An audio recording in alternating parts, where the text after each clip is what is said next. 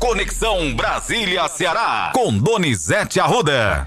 Sexta-feira agitada, Donizete Arruda. Tem jogo do Brasil, por isso eu quero te dar apenas 30 segundos para você dizer quanto é que você acha que o Brasil vai ganhar hoje. Bom dia, bom trabalho. Bom dia, Matheus. Bom dia, ouvinte Ceará, do... Ceará News. O jogo do Brasil é meio-dia, Matheus. O país para a partir das 11 horas. E eu torço que o Brasil vença de 2 a 0. Tá bom? Vamos esperar Otimismo. Também tem jogo da Argentina com a Holanda. Hoje está agitado. Hoje está agitado, Donizete, mas não é só no futebol, não. O mundo político também está agitado hoje porque o presidente eleito, Luiz Inácio Lula da Silva, vai anunciar, deve pelo menos anunciar, os primeiros integrantes do futuro governo, os futuros ministros aí da sua equipe. Como é que está toda essa negociação para hoje, Donizete? Ele convocou a entrevista coletiva para 10 e meia da manhã, tá? Não pode atrasar, porque tem jogo. E ele vai anunciar os cinco primeiros ministros. Você tem a lista aí, Matheus? Já está pronta. É a lista completa. Fazenda. Você pode dizer o nome? Fernando Haddad. Para Fazenda, Fernando Haddad. Justiça. Justiça, Flávio Dino. É, relações exteriores. Relações Exteriores. E, esse eu não tenho aqui. Eu tenho Casa Mauro Civil. Vieira, homem. Pronto. Mauro Vieira. Sim, Itamaraty, tá ok. Mauro Vieira, pronto, encontrei aqui. Tenho aqui também Casa Civil com Rui Costa. Isso, e tá faltando defesa. Defesa José Múcio Monteiro. Pronto, são os cinco ministros que serão anunciados hoje. E parece que também já tem, é, já devem ser anunciados os comandantes das forças, né? Tem aqui é. o Exército, Marinha e Aeronáutica. Posso dizer os nomes aqui? Diga aí os nomes, eles serão anunciados também. Diga lá o nome do Ex... general do Exército. Exército General Júlio César de Arruda. Meu parente. Aeronáutica. Aeronáutica, Tenente Brigadeiro Marcelo Damasceno. E Marinha. Almirante Marcos Sampaio. Também foi do estado das das Forças Armadas será um almirante, não é isso? Exatamente. É, André Sadi disse ontem é, o nome desse almirante que vai ficar escolhido Forças Armadas. É o seguinte. É, o segundo mandato, Haddad e Casa Civil Justiça Flávio Dino, Zé Múcio Defesa, é, Comandante de Estado-Maior Renato Rodrigues de Aguilar Freire, atual chefe do Estado-Maior da Marinha. O Exército é o general mais antigo, atual chefe do Departamento de Engenharia e Construção do Exército.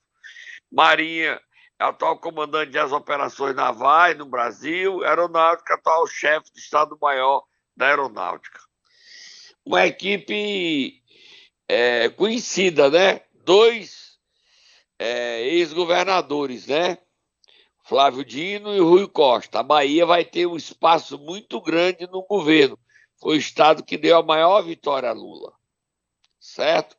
A Bahia ainda quer a Petrobras, Matheus. E o Ceará vai ficar para o segundo tempo. Segunda leva de ministro. Dia 13 é que deve ser anunciado o nome de Isolda Sela. A novidade é que se não emplacar Isolda e o Camilo for ministro, não é Augusta Brito que assume o Senado, e sim Janaína Farias, que hoje trabalha para ser candidata a prefeita de Crateus como segundo suplente.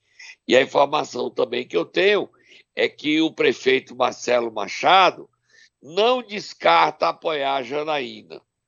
Ele reabriu negociações e admite, no círculo íntimo, apoiar a candidatura de Janaína à prefeitura de Crateús. Vamos virar a página, Matheus. Vamos falar da PEC. Antes de virar a página, vamos ouvir o novo ministro da Economia, da Fazenda, Fernando Haddad, o que, é que ele tem para nós para dizer sobre a economia que tanto preocupa os brasileiros. Na verdade, Donizete, ele inclusive falou do encontro que ele teve ontem com Paulo Guedes. Vamos ouvir natural na passagem de um governo para o outro, né?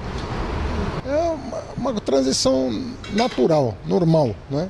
A gente quer que seja mais suave possível e com os desdobramentos que todos esperamos de que o Brasil cresça mais, gere mais oportunidades. Veja bem, foi um primeiro contato de um pouco mais de uma hora. A partir da terça da terça-feira nós vamos fazer é, reuniões com mais foco nas secretarias, né? E aí nós vamos poder conversar com a Secretaria de Tesouro, Secretaria da Receita e assim por diante para ver qual, em qual situação nós vamos encontrar em 31 de, de dezembro. Mas o, o, esforço que nós vamos fazer, é o nosso, nosso dever, é que não haja solução de continuidade nos programas que são programas históricos do país. Né? Residência médica, mestrado, doutorado. Matheus, Sim. vamos dar logo a pesquisa. É, saiu uma pesquisa que mostra o presidente Jair Bolsonaro sendo aprovado por 39% dos brasileiros. Vamos dar os dados aí dessa pesquisa? Leia os dados. Vamos divulgada sim. ontem. Divulgada ontem e que está hoje também no jornal O Globo. Diz o seguinte, um trecho aqui do texto da pesquisa. Jair Bolsonaro encerrará o seu mandato como presidente da República, sendo aprovado por 39% dos brasileiros e reprovado por 36%, segundo pesquisa do IPEC. O instituto fundado por executivos do IBOP, por ex-executivos do IBOP, também perguntou sobre as expectativas da população para a gestão de Luiz Inácio Lula da Silva. Metade acredita que o petista fará um bom ou ótimo governo, Donizete? É, a aprovação do presidente é maior do que a reprovação. Mas o presidente não tem 50% do eleitorado.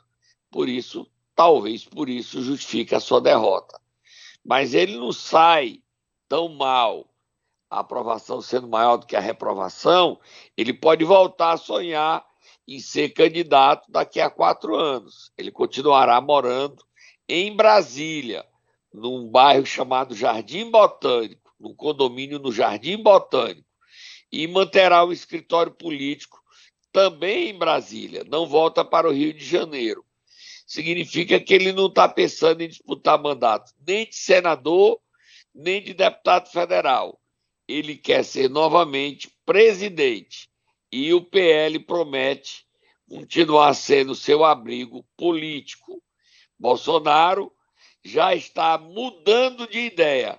Segundo seu filho Flávio Bolsonaro, ele pode transferir a faixa para Lula no dia 1 de janeiro. Você escutou como o mundo gira, Matheus?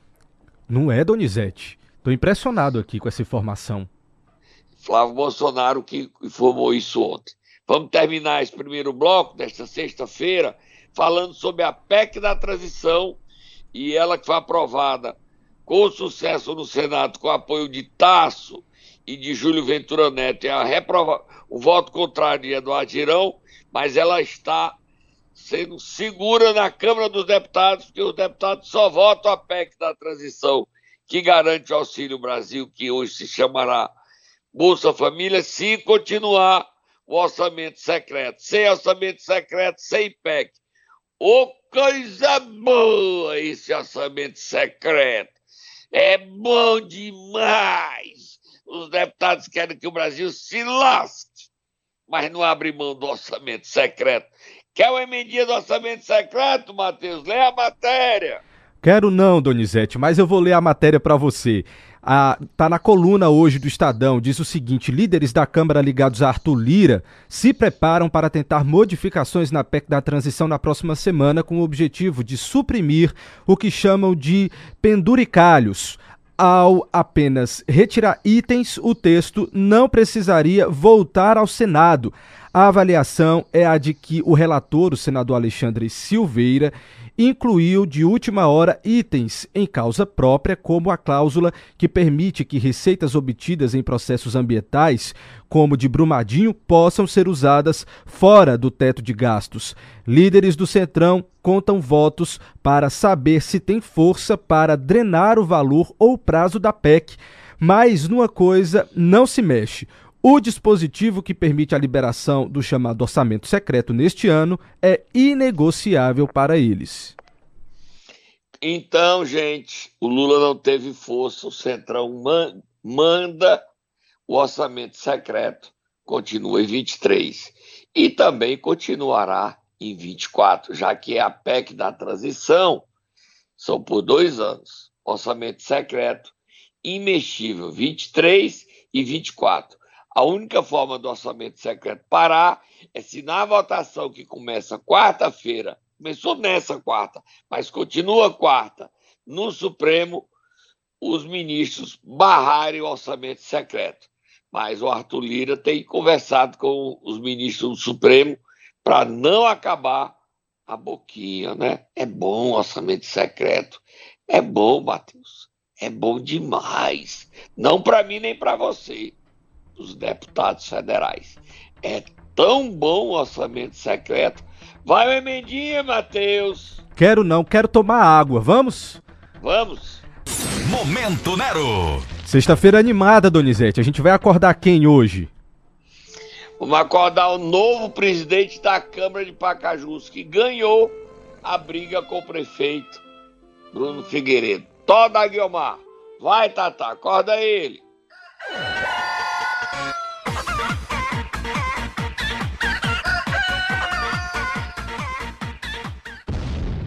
Tata. Pode ir para casa se preparar para assistir o jogo do Brasil. Meio-dia. Da Argentina com a Holanda, 16 horas e o país para as 11.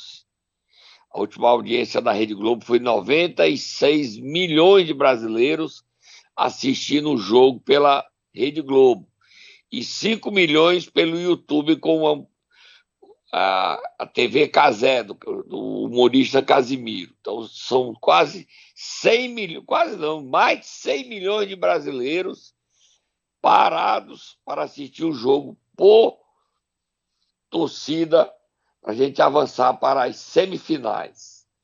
E, Matheus, a gente vem dando aqui a briga do prefeito Bruno Figueiredo, que queria uma nova eleição para eleger o presidente dele, já que ele rompeu com o Tó da Guilmar, mas ele perdeu o Poder Judiciário, deu uma decisão a Tó da Guilmar, dizendo que ele já foi eleito.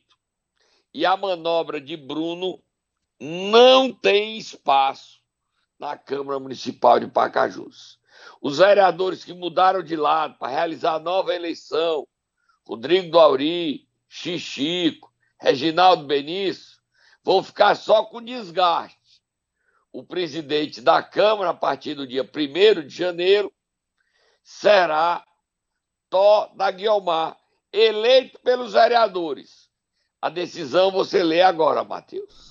A decisão diz o seguinte, decisão da juíza Pamela Rezende Silva, tá, Donizete? Ela fala o seguinte: ante o exposto, defiro em parte o pedido de liminar realizado para suspender os efeitos do ato de anulação da eleição da mesa diretora da Câmara Municipal de Pacajus, ocorrida em 20 de, 20 de janeiro de 2022, efetivado pelo decreto legislativo, garantir a posse no dia 1 de janeiro de 2023 da mesa diretora eleita. Né? E aí ela destaca quem são, quem foi a mesa diretora eleita então lá na Câmara de Pacajus.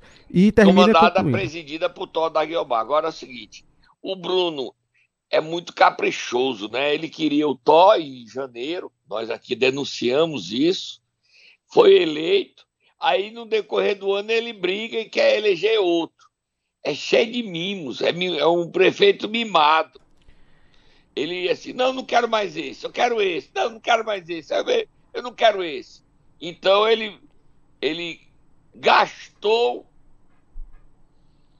deixar ficar só na palavra do verbo, gastar, esforço e outras cositas. Teve outras cositas, nós não temos prova, né, Matheus? Temos não, mas a juíza informou aqui no documento, Donizete, hum. que caso essa decisão ela não seja cumprida, vai ter multa diária de 5 mil reais, tá? Mas o Bruno é rico, ele pode pagar e fazer uma nova eleição na marra, enfrentar o judiciário. Aí ela, descumprindo isso, aí o Tó pode pedir para afastar ele do cargo e os vereadores, para que a decisão seja cumprida.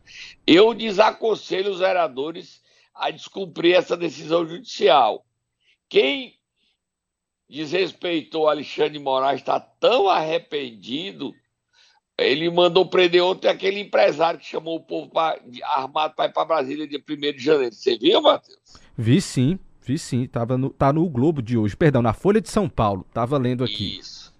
Ele foi preso também. Ontem o Zé Trovão pediu desculpa às pessoas, que foi outro que enfrentou o Xandão, porque apareceu um vídeo dele cheirando cocaína e fumando maconha, lá na onde ele mora, em Joinville. E ele admitiu que o vídeo era verdadeiro, que ele era drogado mesmo. Mas ele disse que agora tá limpo. Vamos para frente, Matheus. Vamos mudar de assunto, Donizete Arruda, porque tem invasão de urubu em um município aqui do Ceará. Tá sabendo dessa história? É, não é, eu pensei que era ET, os ETs que o, aquele povo tá fazendo protesto pedindo ET.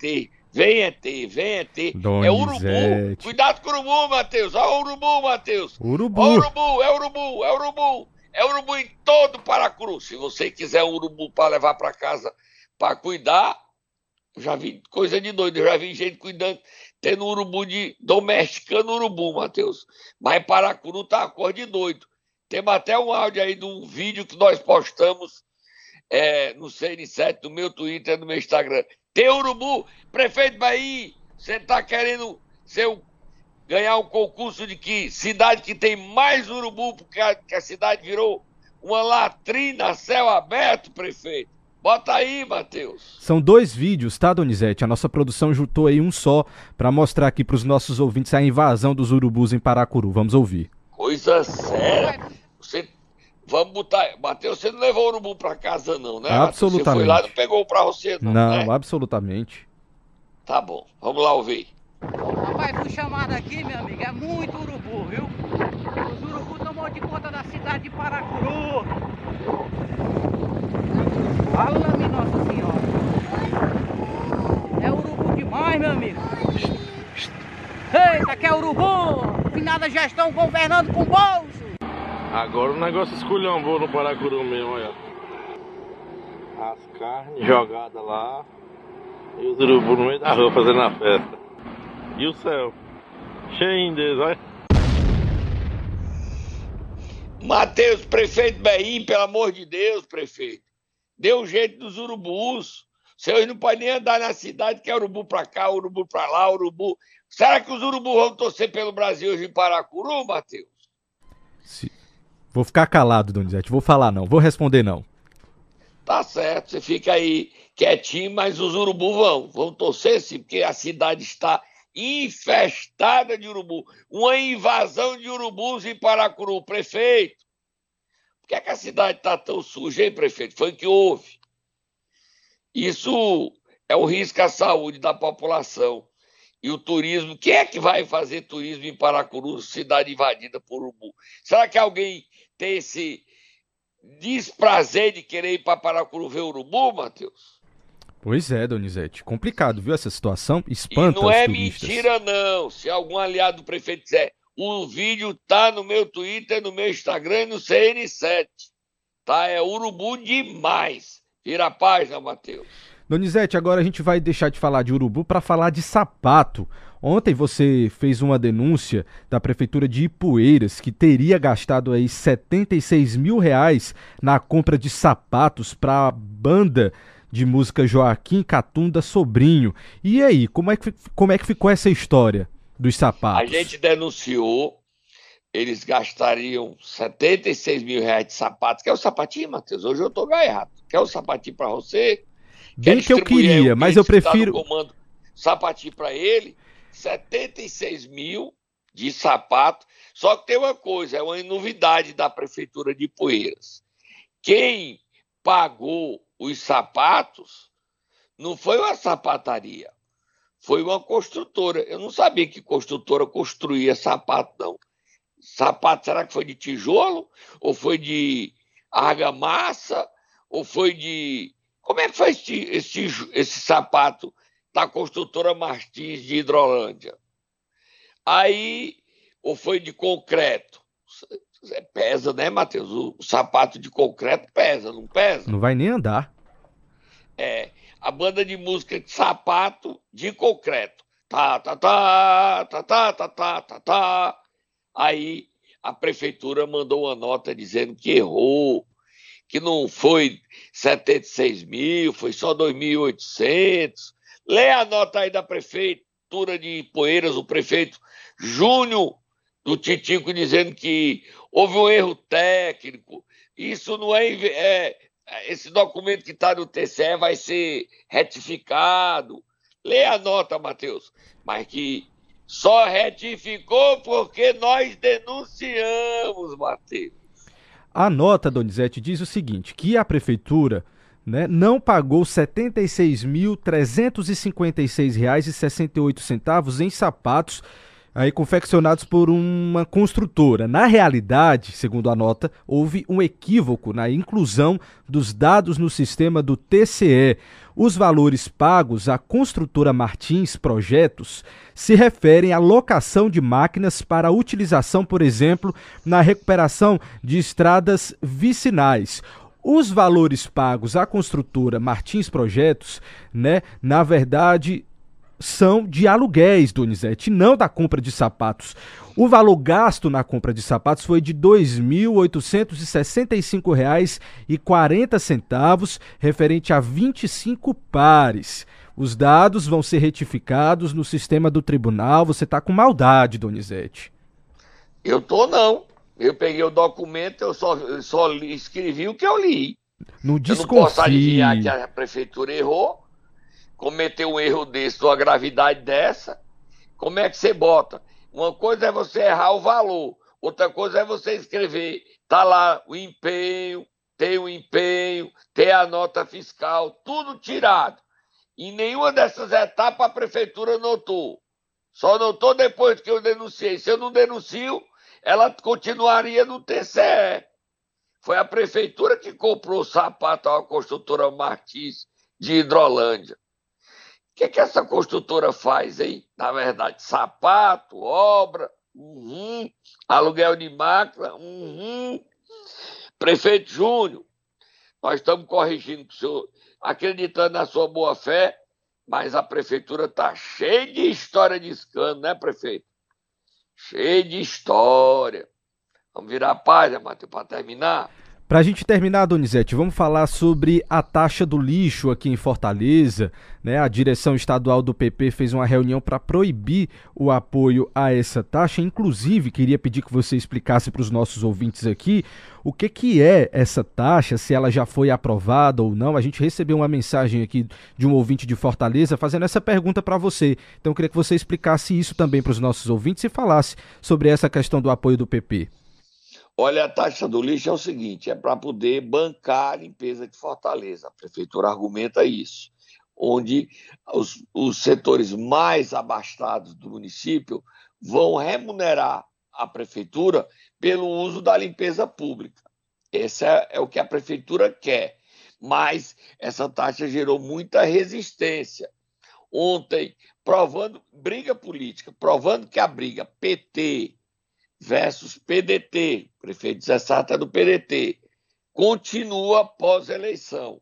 Os aliados do PT, no caso o PP de Zezinho Albuquerque, fez uma reunião extraordinária da direção estadual e determinou que seus vereadores, Emanuel Acris e Luciano Girão, não votem a favor da taxa do lixo sob pena de sofrerem punições.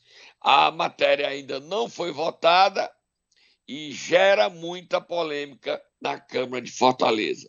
Nós continuaremos acompanhando e vamos trazer aqui representantes da Prefeitura de Fortaleza, segunda-feira, para explicar os benefícios e trazer quem se opõe para mostrar os prejuízos da taxa do lixo.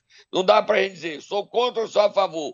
Vamos discutir, vamos aprofundar esse debate, tá bom, Matheus? Bom final de semana, bom jogo. Brasil ganhando hoje de 2 a 0. Se ganhar de 3 eu não acho ruim não. De 4 eu vou eu vou ficar muito mais feliz. Bom jogo a todos nós, Matheus. E você, quanto é o jogo, Matheus? Você não disse, só eu falei. Eu vou ficar os 2 a 1, Donizete. 2 a 1. Tá bom, Matheus. Você tá mais pessimista do que eu. 2 a 1. final de semana para você. Realista. Hoje Hoje à noite tem mais um programa no meu canal. no YouTube Donizete Arruda, a partir das 19 horas. Combinado então, Donizete. Na segunda você volta trazendo mais informações para os nossos ouvintes. Se você não conseguiu acompanhar a Conexão Brasília-Ceará e o Momento Nero desde o início, daqui a pouco nós iremos disponibilizar o áudio completo no nosso portal cn7.com.br. Se você tem Spotify, você também pode acompanhar a Conexão Brasília-Ceará por lá.